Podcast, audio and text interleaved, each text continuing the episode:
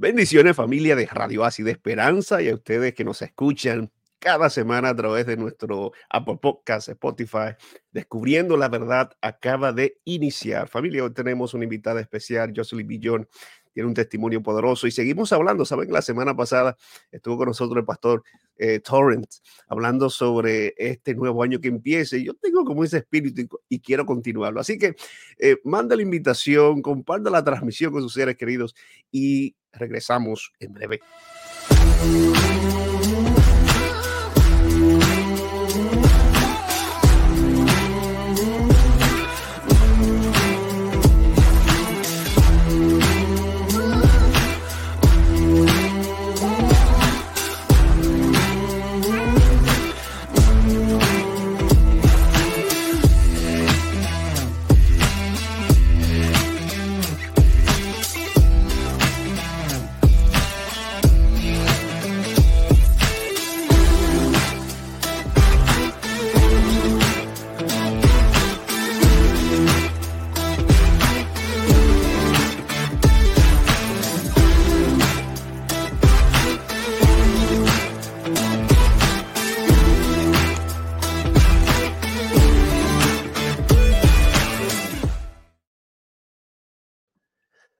Saludos, saludos, saludos familia, queridos, que Dios le guarde y le bendiga grandemente en esta hora.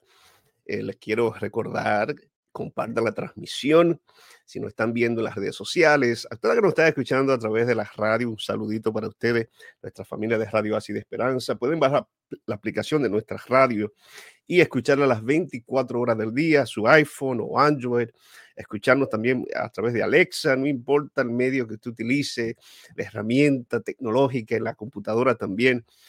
A ustedes que nos están escuchando allí, que van manejando a casita o van al trabajo, los que están descansando eh, allí en, su, en sus hogares, que Dios les guarde y les bendiga grandemente. Sigan enviando sus saluditos eh, a través de mensaje directo, a través de la página de Facebook de nuestra radio y también sus peticiones, porque saben que oramos. Tenemos una cadena de oración eh, y personas orando por ustedes y sus peticiones y nuestro equipo de Ministerio de Radio Así de Esperanza todas las mañanas a las 7 y durante todo el día y en varias horas específicas del día, orando, intercediendo para que Dios pueda intervenir poderosamente en tu vida. La semana pasada, el último programa que, que tuvimos, tuvimos de invitado al pastor Torrent, hablando sobre el año eh, eh, lo que aprendimos del año pasado y, algunas cositas interesantes, los obstáculos, los obstáculos, ese fue el énfasis del de el, último programa. Yo quisiera continuar un poquito con ese espíritu, eh, espíritu de, de, entusiasmo, de cómo enfrentar este, este nuevo año, que aprendimos del año pasado. En los labios de hoy tenemos una invitada especial, Jocelyn Billón, que está con nosotros, va a estar con nosotros. Así que comparte la transmisión, siéntese, acomódese allí eh, yo sé que eh, eh, usted tiene la esperanza bien alto, pero queremos aumentarla un poquito más, un poquitito más.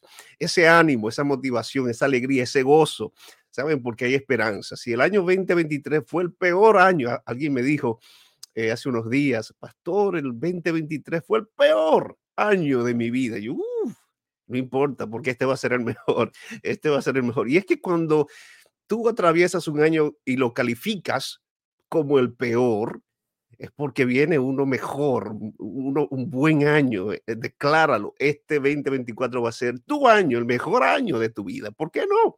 ¿Por qué no? El futuro, Dios tiene lo mejor para el futuro, lo tiene guardadito para ti. Tú solo sigue aguantando, sigue esperando, sigue confiando, sigue forzándote, eh, creyendo en Dios y de la mano con Jesús. Es el mejor, es lo mejor caminar de la mano con Cristo Jesús.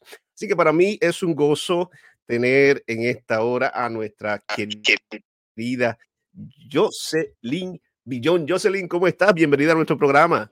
Feliz año, empezando este año con el pie derecho.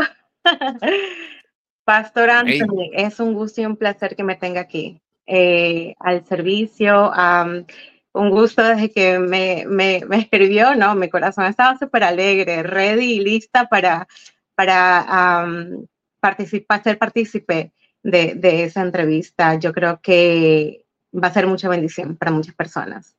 Amén. Gracias, Jocelyn, por aceptar la invitación. ¿no? El placer es mío. Yo tengo un tiempo bastante largo conociendo, que tuve la oportunidad de conocer a Jocelyn y, y, agradecido con Dios como él la, la protegido, la ha utilizado. Y yo le estaba diciendo hace unos minutos que eh, la admiro, la admiro, esa, esa, eso que ella irradia hacia los demás, siempre, siempre, siempre en las redes sociales, en persona, esa alegría contagia. Así que que Dios te bendiga a ti, a tus hijos y a toda tu familia. Amén, gracias, gracias, amén.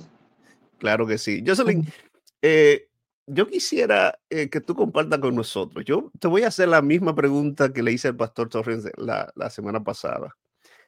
Eh, yo, en, en, la Biblia, ¿saben familia? Lo, que nos están escuchando, Pablo dice, eh, nos olvidamos de lo que queda atrás y, proseguimos a la meta. Eh, pero hay cosas que aprendemos, lecciones que adquirimos en el pasado, que uno lleva consigo hacia adelante. El año pasado yo soy, tú puedes compartir con nosotros una o dos lecciones importantes que marcaron tu vida, algo que tú aprendiste, que podría servir a nosotros para decir, oye, sí, yo, yo quizás pasé por eso, aprendí tal cosa. ¿Qué tú aprendiste del año pasado? Ay, ok. Um, bueno, cada persona pasamos por diferentes procesos durante el año, ¿verdad? Y cada persona, eh, yo dije en, en, en, una de las frases que, que enfaticé, es de que no podemos cargar con el dolor a nuestra espalda, con nuestras cargas a la espalda en las cuales no podemos conllevarla eh, sola. Eh, yo digo que cada peso que cargo en mi espalda siempre lo hago en oración y dejo todas esas cargas al Señor. Una de las cosas que he afrontado es, em, yo digo que mi debilidad por, por mi esencia, que la llevo desde que soy pequeña es darme a las demás personas, darme a las demás personas y creo que de la parte que más me ha tomado mucho trabajo aprender a decir que no. Mm. aprender a decir que no. Y yo creo que nosotros tenemos el derecho de aprender a decir que no. Tenemos que nosotros tener ese amor propio, aprender a decir no a las cosas que no nos convienen en esta vida, podamos, sea por lo que sea, ayudar a otra persona a atravesar un pasado que no lo ha podido superar, atravesar una herida de que no lo ha podido cerrar, em, atravesar un duelo.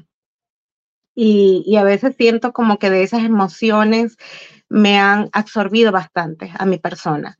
Y siento como que debería, tengo que yo darme ahora el derecho de, de aprender a decir que no, a, soltar ciertas cosas que no me están haciendo bien, ni en mi vida espiritual, emocional, ni física. Creo que somos de esas personas a las cuales entramos, pero no sabemos cómo salirnos. Somos de esas personas que cuando entregamos, eh, siempre queremos dar lo mejor, sin saber de que si dormimos, descansamos y comemos, porque estamos viendo más el bienestar de la otra persona que el bienestar de nosotros. Y aprendí a, valorarme más ante las cosas que están a mi alrededor, a tener más amor propio, aprender a... el amor propio no significa que seamos egoístas a poder, con las personas, al tener que decir y tener límites en nuestra, en nuestra vida, porque debemos de saber que cada proceso no solo depende de nosotros, cada proceso que cada persona pasa en la vida depende de esa persona también. Ayudarse, darse ese empuje. Digo que nosotros, yo, eh, aunque haya estudiado psicología, estudié psicología en, en la Middlesex Community College, no lo terminé, lo estaba ejerciendo, después vinieron mi matrimonio, embarazo, y después como que le puse una pausa a lo que me gustaba, y, esa área era la que estaba eh, eh, creciendo creciendo y ejerciéndome en lo que a mí me gusta, en la parte psicológica. Pero siempre nosotros pensamos que, que, somos eh, las personas que llegamos a la vida por alguien por milagro y decir, no, espérate, esta persona me va a solucionar mi problema. Eh, a veces las personas se quieren aferrar a nosotros, a que nosotros podamos eh, impartirles esa ayuda que ellos necesitan, sin buscar ellos algún tipo de ayuda psicológica, terapia, porque es bueno, a veces nosotros somos, este, eh, nos queremos cerrar a, esas emociones que nadie sepa, que decir que no, yo lo puedo, esta persona me va a ayudar, sea una pareja, sea alguien que quieres agarrarte y aferrarte y pensar que, que por medio de esa persona vas a poder salir de ese enfrentamiento y no es así porque nosotros mm, somos seres humanos también. Nos puede afectar ese tipo de emociones, no pueden afectar las emociones de la otra persona, lo que esté viviendo, lo que esté pasando. Y si tú, y si esa persona no busca la ayuda necesaria, no lo va a poder superar. No lo va a poder superar ni conmigo ni con nadie, porque esa persona también tiene que darse el, el empuje o la voluntad necesaria para poder afrontar cierto tipo de situaciones. Eh, siento que también he tenido que tener más resiliencia. Al momento de decir que he tenido más más, de tener más resiliencia, quiere decir que tengo que ser más fuerte emocionalmente. Eh, a que todas esas emociones que estoy agarrando, que estoy absorbiendo, no me afecten mi entorno, no me afecten a mi familia, no me afecten a mis hijos, no afecten mi relación de trabajo, porque todo eso estamos drenando. Entonces el dolor es, es inevitable en la vida de nosotros, pero es opcional. Cómo tomamos ese dolor, cómo lo absorbemos, cómo tomamos medidas a ese dolor. Si lo quieres agarrar, desde el punto de victimizarte toda la vida, todo el tiempo vamos a estar eh, quejándonos, ay no, ¿cómo voy a salir de esto? No creo que voy a poder, eh, yo no puedo vivir sin esa persona, yo no puedo avanzar si no es con esa persona. A veces eh, nos concentramos en esas cosas negativas de nuestra mente. Y entonces por eso se pierde darnos el derecho de poner límites, darnos el derecho de poner límites, es decir, porque nosotros somos somos los que tomamos el control de nuestras acciones, de nuestros pensamientos. Hay pensamientos eh, que vienen con malicias en nuestra mente, es decir, yo no puedo avanzar, yo no voy a poder superar esto. Hay personas que pasan por un divorcio y se quedan estancados en que lo que pudieron hacer, lo que no pudieron hacer. Y no sueltan, no lo aflojan, no lo sacan de raíz. Y eso va creciendo acumulándose y eso hace de que el entorno que está alrededor tuyo lo absorba también. A veces queremos evitar que esas cosas no le afecten a demás personas, pero si yo no tomo la iniciativa de poder afrontar ese dolor, eh, tenemos, tenemos que como personas, como seres humanos, vamos a experimentar. Lo que vivimos en esta vida es algo que nuestra alma necesita como seres humanos. Nuestra alma necesita sentir, reír, vivir, llorar, tener dolor, sentir miedo, porque somos seres humanos, estamos expuestos al dolor. ¿Quién dijo de que el dolor no se aprende? ¿Quién dijo de, que el dolor no sacamos algo positivo? Que el dolor, yo digo que el dolor para mí ha sido un privilegio. Puedo llamarle al dolor un privilegio porque de ese dolor soy la persona que soy ahora de ese dolor que he vivido en mi pasado, puedo llamar mi pasado reciente, porque hace una un mes, hace unas semanas, hace unos días, afronté una situación muy difícil, que a la cual eh, puedo tal vez recibir críticas de las personas que están a mi alrededor, pero también tener esa certeza de confiar en mí misma, de que tú sabes tu verdad, Tú sabes lo que viviste, tú sabes las emociones que pasaste, tú sabes esos enfrentamientos que tuviste con esas personas que llegaron por un tipo de motivo, no sé, sea por un motivo de darte una enseñanza, por un motivo de ayudarte a crecer, por un motivo de, de ayudarle a esa persona también a quitar ese tipo de apegos, pero ya depende de esa persona. Como venía diciendo, cada uno somos el dueño de las cosas que nos pasa. ¿Por qué el dueño? porque yo decido porque yo decido dentro de mí soltar o quedarme con eso. Si entonces si yo me quedo con las cosas que me apegan, pero sabiendo que se me hace mal, ¿qué estoy haciendo? ¿Estoy añadiendo frutos positivos a mi vida? No, son los frutos negativos. Lo que es el apego, lo que es eh, la falta de amor propio, eh, lo que es también, eh, también nosotros tenemos eso de que nos sentimos tan, tan frustrados de las cosas que no podemos cambiar que a veces queremos tomar la decisión más rápida. Es escaparnos en la manera eh, suicida. Hay personas que se suicidan porque dicen no puedo más. Ya no puedo más. Señor, esta guerrera renunció a todas las batallas. Ya no puedo más. Recógeme, agárrame. Pero Dios no nos manda pruebas que no podamos afrontar o superar Yo digo que del dolor nos hacemos mejores personas. Del dolor aprendemos a permitir que ese sufrimiento podamos llorar, podamos reír, de que de esas caídas nos podamos levantar, que cada tropiezo ha sido un empuje para poder ser mejor en la vida, un empuje para poder dar lo mejor de mí, un empuje para poder decir, ¿sabes qué? Afronté esto, darme un aplauso yo misma también, decir, wow, esto lo superé yo, y también sentir eh, que tengo el, el, el placer de poder decir, wow, yo lo afronté, yo me amo, yo me respeto, yo me valoro. Este, ¿Por qué no aplaudirnos esos desafíos que tenemos que, que afrontar en nuestra vida? A veces nosotros, eh, la misión de nosotros es avanzar y a lo largo de la vida he aprendido a poder eh, ver con el pie derecho sin mirar atrás, avanzar de la mano del Señor eh, sin pelear con mi pasado sin renegar contra Dios, sin decirle, Dios, ¿por qué a mí? Dios no se quejó cuando mandó a su único hijo a morir por nosotros. No hubo queja. ¿Qué hizo? Señor, en tus manos encomiendo mi espíritu cuando él estuvo en la cruz. Y toda la voluntad de Dios tenía que cumplirse en esta tierra, por amor a ti, por amor a mí, por amor a cada uno de nosotros. Teníamos que pasar por un proceso de vida a la cual Jesús ya lo pasó de antemano por amor a nosotros, por salvación de nosotros. Todo lo que Él vivió tenía un propósito. Y toda nuestra creación a la cual vimos eh, durante los siete días de la semana, Dios creó el cielo, la tierra, el mar. Dios te creó a ti, te creó a mí, creó a Adán y Eva, su perfección. No hubo algo que Dios no lo haya hecho perfecto. Y por eso yo encuentro las caídas como perfección, porque vienen de la parte que Dios nos ayuda a poder desarrollar nuestras capacidades mentales, eh, porque Dios todo lo creó perfecto. No hay equivocación con Él, porque Dios, nosotros siempre renegamos en las cosas que Dios no tiene la culpa de nuestras propias elecciones. Nosotros, nosotros elegimos cosas al proceso de nuestra vida eh, porque es parte de nuestra madurez, es parte de nuestra vida equivocarnos, es parte de nuestra vida elegir el bien y el mal. Porque así como cuando mi mamá me crió de pequeña y ella trataba de, de, de protegerme, sobreprotegerme, no salgas, que te va a pasar esto, em, eh, no vayas a tal casa porque te va a pasar algo si, entras a la casa de alguien, alguien te puede hacer daño.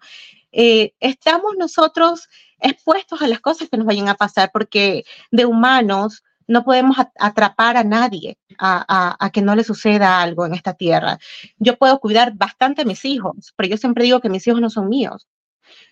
Dios me los entregó por un propósito, pero Dios me los prestó para encaminarlos en esta tierra. Ellos no son de mi pertenencia, son criaturas de Dios, son creación de Dios. Em, estamos aquí de paso. Digo que yo, digo yo que nosotros estamos en un proceso de vida que nacemos, nos desarrollamos, vivimos lo que tenemos que vivir, sean las altas, las bajas, y después tenemos que morir.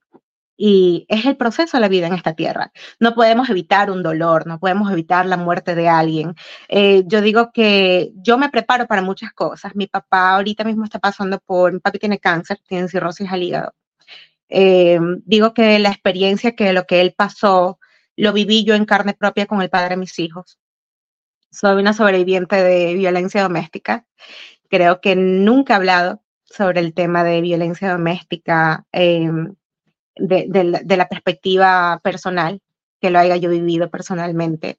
Pero puedo decir, eh, Pastor Anthony, que esas luchas que yo haya pasado me ayudaron mucho a acercarme a Dios, a mi vida espiritual, y aún sigo pasando por pruebas y por luchas y aún sigo eh, encaminándome más, acercándome más a Dios, conociendo más de Él, porque no dejamos de aprender. No dejamos de aprender. La gente te podrá decir, he leído todos los libros que tú quieras espiritualmente, cristianos, he podido eh, teología, todo lo que tú quieras leer. Pero si desde adentro no tienes una plena comunión con Dios, no mora el Espíritu Santo, de nada sirve. Si tú en verdad no aceptas tus errores, que eres ser humano, y no te encaminas bajo la dirección de Dios por medio de la oración, por medio del ayuno, por medio de reconocer, de reconocer que fallamos, que somos seres humanos, que cometemos errores, que vamos a avanzar de, de la mano de Dios, sí, pero con caídas y con levantadas, que nosotros tenemos que saber que de esas caídas no estancarnos, sino de buscar la dirección de Dios, no buscar a otra persona, a otro ser humano, porque lo podemos arrastrar a nuestro dolor, lo podemos arrastrar a nuestro vacío y tal vez nos podemos hundir junto con esas personas. Eh, pienso mucho que también la influencia de lo que está a nuestro alrededor depende mucho de las decisiones que tomemos. Si nos involucramos con personas positivas, vamos a aprender algo positivo. Si nos enfocamos también en, salir de ese estanque, vamos a poder avanzar. Pero si nosotros buscamos personas que nos pueden caminar al, al, vacío, mejor dicho, para mí vacío es los vicios, eh, sea el alcohol, sea las drogas, sea fumar, sea tal vez vicios que tal vez tú afrontaste en un pasado, pero no lo quieres llevar a tu presente porque ahora tienes otro enfoque, es tu vida espiritual con Dios, es tu comunión con Dios personalmente. Tratemos de evitar eso. No es porque no los queramos, porque son seres humanos también. Son personas que también queremos que estén en nuestras vidas, pero siempre con cierto límite. Siempre ponerles límites a las personas de decir no, de decir no cuando es no no quiero, no, no, muchas gracias. Aprendí a decir no gracias. y es muy difícil a nosotros decir no gracias, yo no bebo, yo no tomo. Y a veces pensamos que esas nuestras familias o nuestras amistades también incomodar y van a pensar a decir, uy, qué aburrida que eres. qué aburrida que eres porque no, no, ya no bebes, ya no haces esto, ya no, ¿qué te pasó? ¿Qué te pasa por tu cabeza? Como la canción de Loco. Y si me llaman el loco, ¿qué me importa hoy? Este mundo no entiende el verdadero amor. Nosotros no vemos el verdadero amor que encontramos en Cristo Jesús. Y sabes que esa es la única paz que me da de que yo no pierdo nada porque no perdemos nada cuando buscamos a Dios, ¿sabes? No perdemos nada en esta tierra. Sabes que una de las cosas que a mí me ha costado es arriesgarme de las cosas materiales. Yo digo que de las cosas materiales también nos podemos perder, de las cosas que nosotros, para nosotros no es mucho, pero para, para entrar en el reino de los cielos, para entrar en el reino de Dios, no en mi reino, porque este reino no es mío, es de Dios. Hay personas que tienen el ego, el egocentrismo de decir, tú no entres en mi reino, pero tú no eres Dios para decir que yo entre en tu reino. Entonces nosotros a veces, eh, por ser cristianos, no medimos las palabras de lo que decimos. Nosotros decimos, pensamos que el reino es de nosotros, el reino es de Dios. Porque yo no soy una mujer perfecta que te puede decir, eh, yo nací en el Evangelio, sí, llevo 37 años. Mi mamá desde que nació conoció el Evangelio, muy independiente de la religión que sea, eh, pero en específico entró en la iglesia dentista y desde que tengo uso de razón, he escuchado eh, las oraciones desde pequeñita, desde pequeñita, a mí me decía que vamos a orar, que vamos a eso, siempre he atravesado situaciones que he podido haber estado hasta haber fallecido, eh, he enfrentado la muerte como en diferentes situaciones, que mi mamá dice, no, espérate, tú tienes un propósito de vida, no, espérate, hay algo contigo que es muy especial. Una de las cosas que también los sueños, cada cosa que sueño pasa y, sea algo malo, yo digo, ay Señor, ayúdame que este sueño no pase y lo tengo que repetir muchas veces en oración para que esos sueños malos no pasen. Pero lamentablemente hay cosas, hay sueños que son señales también, que Dios nos manda para poder eh, caminar más eh, precavidos ante la vida, ante los desafíos de la vida. Un día soñé que mi abuela iba a fallecer y, y tan fuerte fue ese, ese momento del sueño que me levanté asustada. Fui al cuarto de mi mamá y le dije, mami, soñé que mi abuela iba a fallecer. Y justamente mi abuela iba encaminándose de viaje para Florida, viviendo aquí en Massachusetts. Y yo con el temor, porque ya me había pasado sueños anteriores que se habían hecho realidad, eh, le pedí a Dios, Dios mío, que esto no pase. O sea, que este sueño sea nada más algo que pueda impedirse y que no pasara. Eh, lamentablemente soñé tan claro ese sueño que en ese momento mi abuela viajó con toda la salud del mundo a flor de piel y a los tres, cuatro días mi abuela se sintió mal y falleció en Florida. Vio por última vez a sus hijos allá en Florida, se despidió de ellos y, falleció. Y yo digo, uy, ese sueño no, o sea, no hubiera querido que pasara, no hubiera querido. Después afronté otro sueño más viendo a mi abuela de parte de papá. Y yo le digo, mami, tuve otro sueño, tengo que llamar a mi abuelita porque mi abuelita de Providence, Rhode Island, siento como que a ella le va a pasar algo. Ella estaba pasando por un proceso, pero no pensé que ese proceso hubiera sido tan rápido, de que de, de, de, llevarse, la verdad, el proceso del cáncer que ella tenía, mi, mi otra abuela. Y ese, y ese tipo de sueños sucedieron porque a los siete días mi abuela falleció también. Este, después a mi hermano le robaron en una esquina del, en el Ecuador. Eh, cuando viajé al Ecuador tuve un, un, un, paseo como por de dos semanas. Y mi hermano también estaba de paseo ahí en el Ecuador. Y él justamente le digo a Gabriel, Gabriel, la ropa que tienes puesta te la van a robar, lo que tienes puesto, la, la, la, la gorra que tienes puesta, tu, tu reloj que tienes puesto te lo van a robar, los zapatos te van a robar.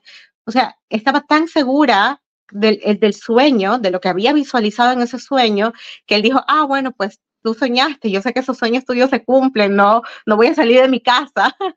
Entonces él no salió ese día, pero llegó a salir a los dos días después con esa misma ropa, la gorra, el, el, el reloj, y en la esquina le llegaron a robar. Wow. Hay cosas que llevamos nosotros, que nacemos con eso a veces, ¿verdad? Y no quiere decir que nosotros seamos eh, brujos o algo para adivinar el futuro, porque de esas cosas no provienen de Dios, pero digo sí que hay cosas que no podemos impedirlo. Eh, no podemos, no está a nuestro alcance a que nosotros tengamos que vivir ciertos procesos, ciertas cosas que nos sucedan. Y, y, el dolor es parte de eso, es parte de ese crecimiento. El dolor que vayamos a afrontar depende de la magnitud del dolor, depende de cuánto lo quieras agarrar. Hay procesos muy dolorosos. Eh, este, Pastor Anthony, y hay personas que se concentran tanto en dolor que pueden vivir años pueden vivir años con ese dolor. Se le ha perdido un familiar, se ha perdido un esposo, se ha perdido un hijo, sea una separación, una ruptura. Y sabes que eso te drena tanto a ese, a ese dolor que vas muriendo lentamente internamente. Y no aceptamos que eso nos va desgastando hasta físicamente, porque físicamente tú notas cuando la persona no está bien, tú notas cuando esa persona está cargando con algo. Y tú, a fin de vista, tú vienes y le dices, ¿qué te pasa? Sientes algo, hay algo que te puede ayudar. Y a veces esas personas tienen mucho ego, que no se quieren dejar ayudar, no quieren afrontar el dolor, porque porque quieren arrastrar ese dolor junto con ellos, acariciar ese dolor y no soltar, no, no dejar eh, que eso pasara. Y ese es un desafío de parte de la vida de nosotros, eh, desafiar al mal para poder entregar lo bueno, para poder recibir lo bueno, lo bueno que el Señor quiere para nosotros, porque Dios no nos quiere ver destruidos. A veces decimos, Dios, ¿por qué me pasa esto? Y a veces renegamos contra Dios cuando Dios no tiene nada que ver en nuestras decisiones. No somos, Dios no es causante de lo que nos pasa. a veces tomamos decisiones erróneas, pero esas decisiones erróneas eh, es el proceso que vamos a poder avanzar para poder desarrollarnos mentalmente, físicamente y espiritualmente. Y eso tiene que ver mucho con el amor propio. No permitas que los controles de otras personas te bloqueen tu vida, te bloqueen lo que es tu vida espiritual con Dios, tu comunión con Dios, tu, tu, eh, tu cercanía con Dios y tu cercanía contigo mismo a no despegarnos de nosotros tampoco, al saber escucharnos, cuando va a aprender a decir que no, aprender a escuchar nuestra mente y decir, esto me está afectando, aquí le pongo un alto, poner límites a lo que nos está afectando. Eso también nosotros nos va a ayudar a poder tener amor propio hacia nosotros, porque si nosotros entregamos más de lo que recibimos y ni siquiera poder tener la capacidad para decir, espérate, esto no está bien, aquí no es, esto no me está ayudando, esto me está ayudando a avanzar, esto me está drenando, esto me está afectando emocionalmente. Todo lo que te está afectando emocionalmente no proviene de Dios. Todo lo que te está afectando emocionalmente de otra persona, no lo aceptes en tu vida, porque son cosas que nosotros no podemos cargar con ese peso, como decía, con esas cargas, con esas luchas, si no se las entregamos a Dios.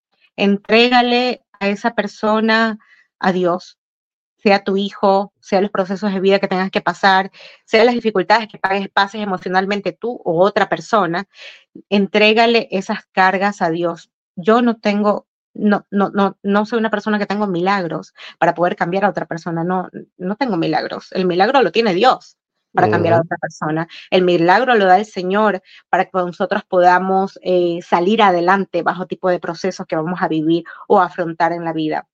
Hay una parte de Isaías 43, 18 que me encanta, la voy a leer, la voy a enfatizar, que eso quiere decir mucho a en relación a lo que estamos hablando. Dice, no os acordéis de las cosas pasadas, ni traigáis a memoria las cosas antiguas. He aquí yo hago cosas nuevas. Pronto saldrá la luz y no la conoceréis. Otra, otra vez abriré camino y el desierto y ríos en la soledad. Podemos enfatizar este versículo diciendo que el camino en el desierto donde no hay claros, donde no hay claros, Dios crea uno donde hay ríos en la soledad, donde no hay alivio ni refrigerio natural, Dios lo proporciona. ¿Qué quiere decir eso? Que yo leí, enfaticé un poquito más, eh, dándole, eh, al, añadiéndole algo más al versículo. Quiere decir de que todo lo que no podamos eh, olvidar o dejar de nuestro pasado, entreguemos a Dios. Dios proporciona ese alivio, Dios proporciona esa paz, porque nadie más te la puede dar. Ni tu pareja, ni tu hijo, ni, ni tu mamá, ni tu papá, nadie te puede dar esa paz. Pero si nosotros buscamos de corazón y le pedimos al Señor, Señor, no puedo con esto, no puedo con esto, por más guerrera, por más valentía que tenga, siento que no puedo. Ayúdame. Es válido llorar. Es válido llorarle a Dios y decirle, Señor, yo no puedo, siento que no puedo con esto y sincerarte con Dios. Una de las cosas que el amor de Dios es tan lindo y tan puro, tan amoroso, que a Él sí le podemos tirar todas las cargas, todos nuestros pesares en su espalda. Y aún así Dios es tan misericordioso y tan amoroso que Él recibe todas esas cargas. Está bien, hija mía, apóyate a mi pecho, apóyate a mi hombro.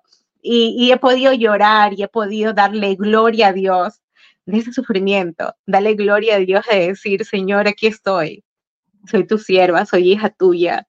Me entrego a ti en cuerpo y alma. Entrego a ti todas estas cargas porque yo no puedo. Siento que no puedo, siento que no puedo avanzar. Pero yo sé que tú me vas a la fuerza, me vas a la fortaleza, me vas a dar el ánimo para salir adelante. Hay procesos que no lo puedo sola, Señor, pero tú tomas el control de eso, tú tomas el control de mis emociones, tú tomas el control de esta situación porque digo que muy independiente de la religión que tú eh, estés esforzando, eh, eh, em, conllevando, ¿verdad? Eh, yo digo que por religión nadie es salvo, sino por la gracia de Cristo, por lo que llevamos a Cristo en nuestro interior, por fe y por la gracia que llevamos de, de, testificar el amor de Dios que hace hacia nosotros. Podemos decir que me puedo llamar cristiana, porque muchos pueden decir, soy cristiano, pero no hacemos la voluntad del Señor como Él manda, como Él dice, seguir en sus escrituras lo que Él dice en la Biblia, porque a veces tenemos ese egocentrismo, es decir, criticar al otro el otro ser humano lavándonos, limpiándonos las manos y decir, no, espérate, yo estoy libre de pecado. Todo el mundo a, fin de vista llevamos una máscara, ¿verdad? Eh, de que nos quieran ver reflejar la perfección cuando nadie es perfecto. Yo pasé por un divorcio hace 10 años atrás, eh, nadie sabe de eso, soy sobreviviente de violencia doméstica, me separé del padre de mis hijos en el 2014 y creo que ese proceso me ayudó también a poder afrontar ciertas cosas a lo largo de los años, porque ya han pasado ya 10 años de lo sucedido. Pero durante ese proceso no fue fácil, no fue fácil porque mis hijos le faltó la parte paterna. Mis hijos no tuvieron a un padre físicamente. Ya han atravesado sin padre nueve años eh, sin su papá ellos no ven a su padre nueve años y, siento como que les ha afectado bastante no tener esa imagen paterna. No puedo decir soy madre y padre, porque la padre paterna no se reemplaza. Eh, es muy esencial, tanto como la parte materna, la parte paterna es muy esencial. Eh, pero tenía que cerrar ese capítulo de mi vida. Duré diez años con esa persona, el padre de mis hijos. Eh, estuve casada con él, eh, me divorcié después del 2014 para acá, soy muy cautelosa con las relaciones de pareja, quién introduzco en mi hogar, quién introduzco a la vida de mis hijos, si vienen con malicia, si vienen con alguna segunda intención de lastimar sus corazones. He tratado a toda costa todo este tiempo ser muy cautelosa en quién entro en mi vida. Por eso soy una persona que prefiero eh, estar sola que mal acompañada. Entonces, eh, esos procesos que han pasado mis hijos, les he querido evitar un sufrimiento, pero mm, hay cosas que se me van de las manos y que no puedo controlar los sentimientos de ellos también. He tenido que, eh, poco a poco, durante el paso del tiempo, Dios les ha ayudado a tener esa em, resignación, podré decir yo, de la ausencia de su padre que no le guardo rencor, que te digo que lo que me ayudó a perdonar y avanzar es que aunque Él no está presente físicamente en la vida de ellos, que Dios lo proteja donde quiera que Él esté. Él está vivo, sí, hasta donde yo sé, está vivo. No, no tengo contacto nueve años con el padre de mis hijos. Em, fue por decisión de esa persona eh, no tener contacto de, de, los hijos. A veces las personas se, se aferran mucho a la otra persona. En este caso, se aferró mucho a mí al decir, si yo no la veo a ella, prefiero no ver a, mis hijos. Si ya Jocelyn se separó, me va a doler mucho no verla. Prefiero separarme de la vida de mis hijos también. Y, y lamentablemente no tenemos la capacidad mental y la madurez mental para saber de que esas cosas pueden afectar nuestro entorno y la salud mental de nuestros hijos. Y por eso he tratado a toda costa, no te digo de que no he tenido eh, eh, no, novio, no marido, no esposo, porque desde mi separación me estoy guardando para esa persona que vaya a ser mi esposo. Yo digo que este guardarse también es un respeto a Dios, un respeto a mi persona, eh, guardarme en cuerpo y alma para, para esa persona eh, es muy importante para mí, para poder tener este, em, esa bendición de Dios, que llegue hasta el matrimonio. Y sabes que es, no es fácil, no es fácil, porque soy ser humano de carne y hueso, pero te puedo decir que cuando nos aferramos bastante a Dios, nos acercamos más a Dios, Dios nos da esa tranquilidad y esa paz para poder esperar en el momento indicado. Y digo, espera en el Señor primero, no en tus propias emociones, no en tus propias acciones. Y esperar en el Señor es esperar en las promesas de Él, que Él te va a dar lo mejor para ti, que Él te va a entregar lo mejor para tu vida. A veces nos apresuramos en relaciones por no, no eh, llenar ese vacío, llenar ese, esa parte que te falta, ¿verdad? Y decir que, eh, eh, decir nosotros internamente, ¿qué pasa si se va esa persona en mi vida y no encuentro otra persona más? ¿Qué pasa de que si esa persona no está, no, no, no va a compartir conmigo eh, o, o, te alejas de esa persona, no va a aparecer otra persona en tu vida que tal vez la planificó Dios en su momento, tal vez Dios te la va a mandar en el momento de que estés preparado, que hayas avanzado espiritualmente, que tengas más amor hacia Dios que hacia otras personas. Entonces ahí es cuando Dios te entrega todo y te dice, bueno, y mi hija ha sido fiel, ha sido fervorosa conmigo, eh, ha sido una persona que ha podido eh, sobrellevar ciertas cosas, pues aquí está, hija mía, te entrego lo mejor. Yo digo que las promesas de Dios son perfectas y no hay lucha ni prueba que Dios no nos haya mandado a afrontar para entregarnos lo mejor al final. Amén, amén. Eh, Jocelyn, gracias por compartir eh, tu testimonio. Eh, de paso, Jocelyn hizo un video uh, de inicio de año que eh, eh entendí, eh, Jocelyn, que fue tu primera vez haciendo un video y poniéndolo allí en, la, en, la, en las redes sociales. Sí. Tú deberías hacerlo una vez al mes o una vez a la semana, lo hiciste muy ah. bien. Pero un tremendo mensaje, ustedes lo, puede, lo, lo, pueden ver, eh, ella lo, es público, no tiene que estar en el contacto de Facebook de ella para verlo, lo pueden ver. Sí. Muy, unos 30 Eso minutos muy interesantes, muy interesantes y muy reflexivo. Eh, eh, Jocelyn, tú mencionaste tu, tu, tu relación, eh, ¿cómo, ¿cómo estuvo tu vida espiritual? Especialmente durante esos primeros meses después de la separación de, de tu expareja, el padre de tus hijos, eh, espiritualmente hablando, ¿te aferraste más a Dios? ¿Te alejaste un poquito de Dios? ¿Cómo estaba en esa área espiritual luego de pasar por ese proceso tan difícil de separación, especialmente cuando hay hijos envueltos? Mira, sabes que el proceso de separación mía, no te puedo decir que fue un proceso fácil, porque me quedé estancada en una relación abusiva emocionalmente, físicamente, espiritualmente, me desenfoqué, eh, me bloqueé. Eh, empecé la relación a los 19, creo que a los 20 yo ya estaba eh, en relación de, hogar, de convivir con esa persona abusiva que lamentablemente bajo patrones de mi niñez puedo decir que eh, desenfocó mucho las decisiones que tomé en ese entonces. Eh, tal vez en ese entonces no tenía la capacidad que puedo tener ahora. La inmadurez no me, no me ayudó a poder tomar mejores decisiones que podía en su momento haberlas tomado, pero como crecí en un hogar de muchas restricciones, no te dejo salir, que si sales a tal hora tienes que llegar a tal hora, eh, que si yo te estoy observando, mira que tú saliste a esta hora, pero me regresas a tal hora, si no, ya tú sabes la pela. Antes crecíamos en el aspecto de temor a nuestros padres.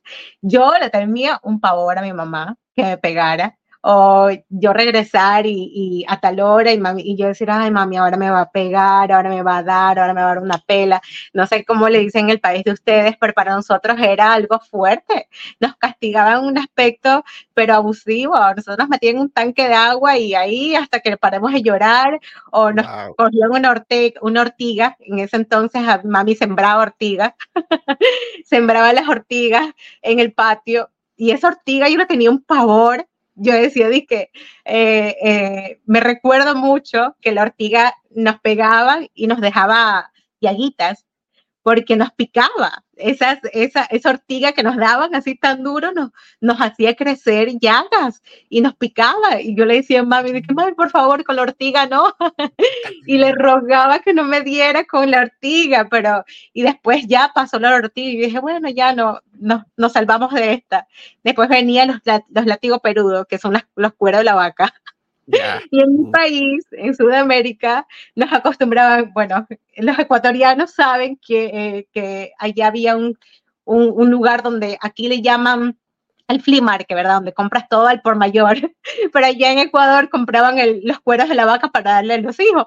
Y ahí tenían guindados cueros de vaca y, y con ese cuero de la vaca mi mami traía uno a la casa y yo decía, ay, no, no, eso es peor que, que la ortiga, porque el cuero de la vaca duele, porque es dura.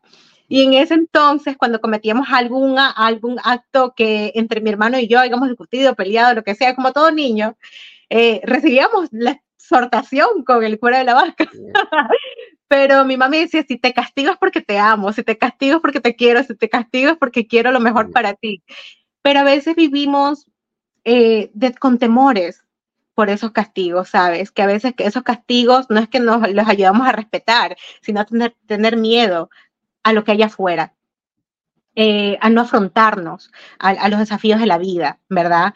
Siento como que ese castigo no quisiera traerlo a la vida de mis hijos, le doy gracias a Dios de que busco otro tipo de castigos, no tienes tu celular ahora, te lo voy a quitar por el día entero, o te castigo de este aspecto, pero no utilizar la vara, las, man las manitas para, para castigar. Entonces, nosotros como no, yo desde pequeña nunca me expuse a tener noviazgos, eh, a menos que me casara. Eh, mi mami era de las personas que si te vas de la casa tienes que estar casada, si sales de tu casa tienes que ya este, agarrar de la mano de, Dios, pero agarrar de la mano de tu esposo en matrimonio. Entonces viví con esos temores, viví de que si no me iba a casar, no iba a poder nunca salir de la casa, si no me iba a casar, no iba a poder saber lo que era vivir afuera, ¿verdad? Eh, explorar. Entonces, ese tipo de cosas me afectó mucho, ¿sabes? Eh, amo, amo a mi mamá, la quiero, mi mamá Esperanza, si me está viendo, te amo, te quiero, eh, nunca te reprocho todos esos castigos, me ayuda a ser la persona que soy ahora, pero mm, eh, sí digo que esos procesos que viví no me ayudaron a afrontar ciertas cosas en el momento que tenía que haberlos afrontado. Por ejemplo, el maltrato físico. El padre de mis hijos vino con una carga emocional a la cual él me dijo, Jocelyn, yo viví maltrato en mi infancia, perdóname si te di, si te lastimé físicamente, si te quería ahorcar, yo te amo, no te quiero hacer eso, no te quería hacer daño. Y, viví con eso, de decir, pero él me ama, pobrecito, este, su proceso de vida lo viví yo, eh, lo cargué yo, sus traumas psicológicos me lo llevé yo. Él, él vivió con traumas por su niñez, el papá de mis hijos es cubano, cubano, mitad cubano, mitad ecuatoriano, y, y él son de las personas que tuvo mucho tipo de um, vicios, podré decir drogas, eh, drogas em, de toda clase.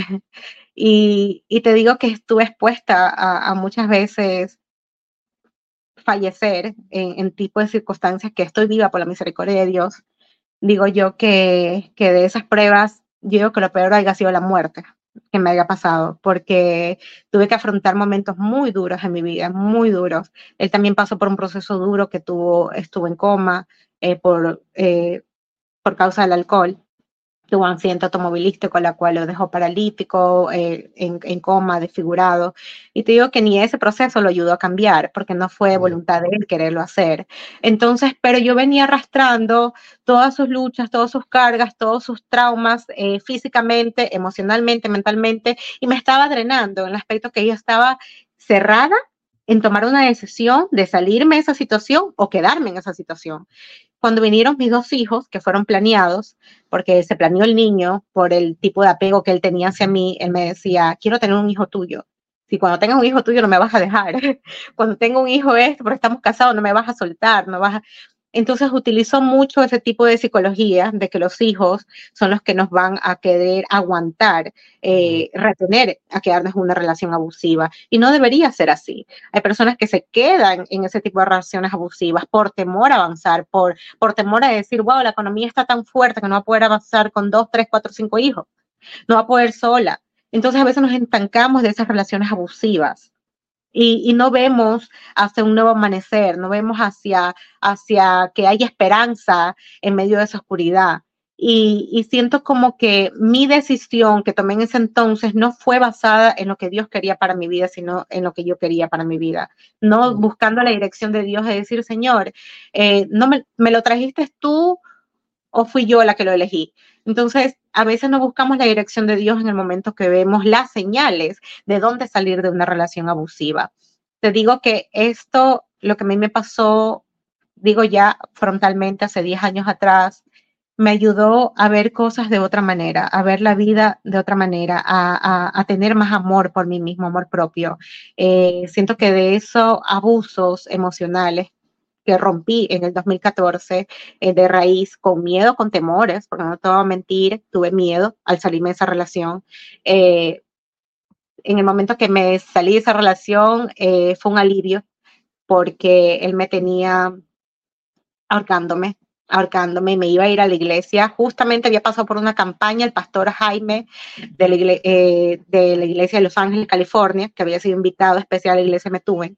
Y me recuerdo en ese entonces que durante la semana de la campaña asistí a día a día, día a día, no me había perdido ni un día la campaña. Y recuerdo que ese proceso de que tenía las dificultades con el padre de mis hijos no me impedía a querer buscar de Dios como quiera eh, a toda costa, buscaba de Dios. Él cogía la Biblia, la estrellaba y le decía, vete con el diablo y pum, me tiraba la Biblia o buscaba la manera de cómo desenfocarme del Señor. Y yo decía, Señor, este no es Él, este es el enemigo. Él quiere destruirme. Entonces nunca buscar que, la persona que está a tu lado es la persona, no, esa persona está dirigida por el enemigo, la está dirigiendo un espíritu que no viene eh, eh, con Dios, viene en contra de Dios. Entonces ahí son las señales que nosotros hemos de decir, espérate, más tengo que acercarme a Dios, más tengo que entrar en la presencia de Él para poder sacar todo espíritu malo, para poder sacar todo espíritu de, de, contienda, de rebeldía, de, apego y, poder salir de esta relación tormentosa. El pastor Jaime me escuchó pasivamente. Eh, yo digo que él encontró ese espacio de darme, de mis momentos de angustia, eh, escucharme saberme escuchar. Le, yo digo que le expliqué en una hora y media aproximadamente, porque yo hablo mucho, pero en una hora y media le expliqué mi vida, desde el comienzo hasta el final, como lo conocí hasta, hasta, hasta, hasta lo último. Y él me dijo, yo le dije, pastor, se lo ruego, se lo pido, ore por mi relación, porque tengo dos hijos con él. Mira, la niña tiene nada más un añito y, y medio, dos añitos de edad, y el varón tiene seis. Por favor, ore por mi relación, por mi matrimonio. Y el pastor me dijo, con mi dolor de mi alma, porque te escucho, porque estoy temblando de todo lo que me has contado, no me pidas que te quedes con el, el enemigo, porque estás durmiendo con el enemigo. Estás durmiendo con alguien que no proviene de Dios. Y Dios te quiere librar de eso. Y tú no quieres. No me pidas que vayas a dormir con el diablo. No, no puedo, no puedo. Estoy en contra de mis principios. Estoy en contra de lo que Dios quiere para tu vida. Dios no te quiere ver en un ataúd. Dios no te quiere ver muerta. Tienes que salir de esa relación abusiva, por muy dolorosa que sea. Pero pastor, todo el mundo va a decir, me te casaste y te divorciaste, pero el divorcio no está en la Biblia. Sí, pero en, ninguna parte dice que vas a tener que sufrir hasta, hasta fallecer por medio de otra persona, por una relación abusiva. O sea, Dios no quiere que tú mueras en manos de otra persona, porque Dios es el dador de la vida y te la quita pero no es por medio de otra persona que deberías pasar por eso, no es por medio de otra persona que deberías cargar eso contigo. Jocelyn, tú no eres Dios, tú no eres Dios para poder, para poder eh, llevar esa carga y llevar, arrastrar a tus hijos en esto, eso no es amor a tus hijos tampoco. Y ahí fue donde yo estaba recapacitando. La mañana siguiente, fue sábado, le di mi número de teléfono al pastor. Él me dijo, no, no, no, no, no, yo te voy a acompañar hasta la casa. Él lo conoció. Y el día siguiente yo le dije, pastor, le invito a almorzar a mi casa. Y me recuerdo que ese día era su última campaña, el último día, un sábado de su campaña. Y él me dice, está bien, aquí estaré. So, le di mi dirección, le di mi número de teléfono y yo le dije, aquí está por si acaso. Eh, le di. Y cuando mm, él estuvo predicando, me estaba arreglando, listando, vino esta persona, el padre de mis hijos, a querer atacarme y me dijo, wow, ahora conociste a un pastor eh, que te vino a hablar y toda la cosa y ahora vienes a, soltarte con el cabello suelto, a ponerte linda para ir a la iglesia. Y yo le dije, ¿sabes qué? No me, no me digas nada, nada me deben pedir que hoy vaya a la iglesia. En ese momento, cuando le dije, no quiero hablar contigo, me agarró el cuello, me puso ante la cama y no me soltaba. Y mientras esa angustia no, no estaba respirando, porque tú sabes que cuando tú sientes dolor y, estás bajo una presión, tú no sientes nada, no sientes que respiras, no sientes dolor, no sientes nada. Y tenía coraje también porque trataba de soltarme el brazo de él. En ese momento llegó mi hijo y se trepa encima de él a darle, a darle puños, a darle con las manitas. Mi niño lo que tenía en ese entonces era seis añitos de edad. Le da y él tumba al niño y en el momento que tumba el niño, ahí es donde él me suelta. Y donde yo me siento en la cama y siento como que toda la sangre bajó de mi cabeza para abajo y siento que, ¡ah! que respiré. Mm. Y cuando vi a mi hijo, mi hijo se me, abrazó, pero con tanta fuerza, y la niña también se me presionó de la, de la cintura. Y yo le dije a él, apenas me salía la voz y le decía a él, vete por favor, vete, vete, vete de mi vida, vete. Y él comenzó a destruir la casa entera con puños le dio puños a la casa entera, la destrozó en mil pedazos, me decía, por favor, no, te, no me dejes. Y en ese momento, cuando él me pedía, yo nomás tenía los ojos cerrados junto con mis hijos presionándolos y me recuerdo que el pastor llegó. El pastor me dijo, Jocelyn, yo creo que fue la predicación más rápida que tuve. Yo creo que prediqué 15, 20 minutos solo de no verte alrededor. Algo me decía en mi corazón, mm. estás en peligro yo le dije, en ese momento le dijo a un hermano de la iglesia, por favor, llévenme a casa Jocelyn. Este, no, tal cosa, el pastor a Israel le dijo, eh, no, tal cosa, eh, Jocelyn está en la, eh, ya invito, vamos, vamos a almorzar. No, necesito ir a la casa de Jocelyn ahora mismo. Es importante. no, está bien, vamos a ir para allá. Yo vivía prácticamente a dos bloques de la iglesia en ese entonces y fui a la, él fue a la casa, vio la casa destrozada, destrozada, mis hijos presionados ahí, y en ese momento te digo que vi la luz, vi la luz, recapacité en un aspecto de que yo no sabía cómo salirme, no salirme. Yo le decía, pastor, por favor, no llame a la policía porque él va a venir, me va a matar, va a matar a mis hijos, bla, bla. Y me dijo, pastor, no puedes vivir con temor, lo siento mucho, Jocelyn. Si no hacemos, actuamos ahora, yo hubiera venido y hubiera visto una escena más grave la que estoy viendo ahora, más fuerte. Y esto no puede continuar así. Y él nervioso, porque lo que él vio fue fuerte. Estaba toda la casa desbaratada y él comenzó a marcar al, al, 911, a la policía. Y, y, en ese momento, con todo mi temor, con todo, eh, llega la policía y la policía me dijo, no, te vamos a quitar a tus hijos. Comenzó, comencé a, tirarme en el piso a rogarles, por favor, no se los lleve, yo soy una víctima más. Me dice, no, tú no eres una víctima más, la víctima son tus hijos. Y si tú te quedas en ese círculo vicioso, ella cogió una computadora y me la mostró, que le agradezco a ella de, por vida, ella se me tuve, ella es una mujer policía, y me dice, tú vas a ver esta escena, esta vas a ser tú. La próxima que va a estar acuchillada, asesinada, o con una pistola en la cabeza, muerta por, por un hombre que no vale para nada, esta serías tú. Así que lo siento mucho, yo me llevo a los niños. Tú no los quieres a ellos tampoco, porque tú no te amas. Disculpen que tenga que interrumpir este poderosísimo testimonio, entrevista que le hice a Jocelyn Billón, una entrevista de dos horas, casi dos horas de duración. Yo sé que ustedes están allí conectados esperando la expectativa. Ustedes quieren saber qué pasó, eh, le llevaron los hijos, la policía, cómo pudo ella salir de este círculo vicioso, cómo reaccionó eh, eh, su ex pareja, el padre de sus hijos. Ustedes que están allí conectados, que están escuchando allí bien atentos, si quieren saber cómo finaliza esta, esta historia, este testimonio, tienen que conectarse la próxima semana.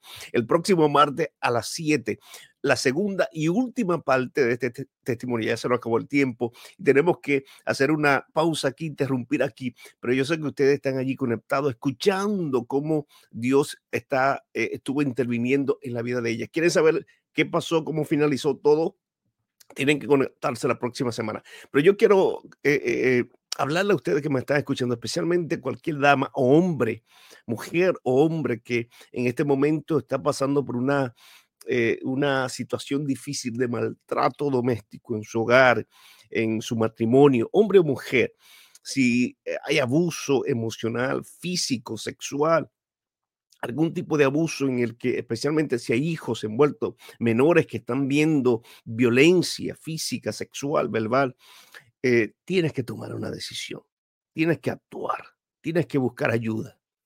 Dios te hizo para ser feliz y para tener un propósito especial. Y, tú que me estás escuchando, que estás pasando por una situación de, de abuso, tienes que levantarte, buscar la ayuda, tomar decisión, poner los límites y proteger a tus hijos o protegerte y o protegerte a ti como hombre, como mujer. Reconocer que eres valioso, que eres valiosa para Dios. Permíteme orar contigo, orar por tu familia, orar por tus hijos y ponernos cada día en las manos de Dios, porque allí estamos seguros, estamos protegidos. Él nos protege, Él es nuestro escudo, nuestro castillo. Eh, bajo sus alas estamos seguros. Confía en Él, no te desanime, no te desespere, no te descuide, no, no, no te cruce de brazos cuando tú sabes que tienes que tomar una decisión importante, aunque sea difícil. Decisiones que son difíciles, pero es importante tomar una decisión porque glorificamos a Dios, valoramos nuestro cuerpo, nuestra persona y la vida de nuestros familiares y seres queridos que nos rodean. Así que recuerda eso, comparte este, este video eh, para que otras personas puedan escuchar este testimonio y vamos a finalizar con la segunda y última parte de la entrevista que le hicimos a Jocelyn Billón la próxima semana. Eterno Dios, gracias por tu cuidado y protección somos tus hijos, tus hijas, tus hijos que pasamos, atravesamos por momentos difíciles, dificultades, ya sea económica, eh, de salud, eh, problemas en el trabajo, problemas eh, familiares, pero hay personas que también pasan por situaciones de violencia, de, abuso, a veces físico o verbal. Y Señor, somos tus hijos, somos creados a tu imagen y semejanza y todo lo que tú haces, es bueno en gran manera. Señor, no permita que nadie abuse de nosotros, de tus hijos, de tus hijas. Estamos en tus brazos de amor. Protégenos y proteja a cada persona que nos está escuchando, aquellos que están atravesando por una situación similar, que puedan tomar una decisión valiente y esforzada de levantarse, pedir la ayuda y recibir la bendición y la protección, sobre todo eh, divina tu protección, tu cuidado. Estamos en tus manos, Señor. Guárdanos. Te pedimos todo y te agradecemos en el nombre de Jesús. Amén.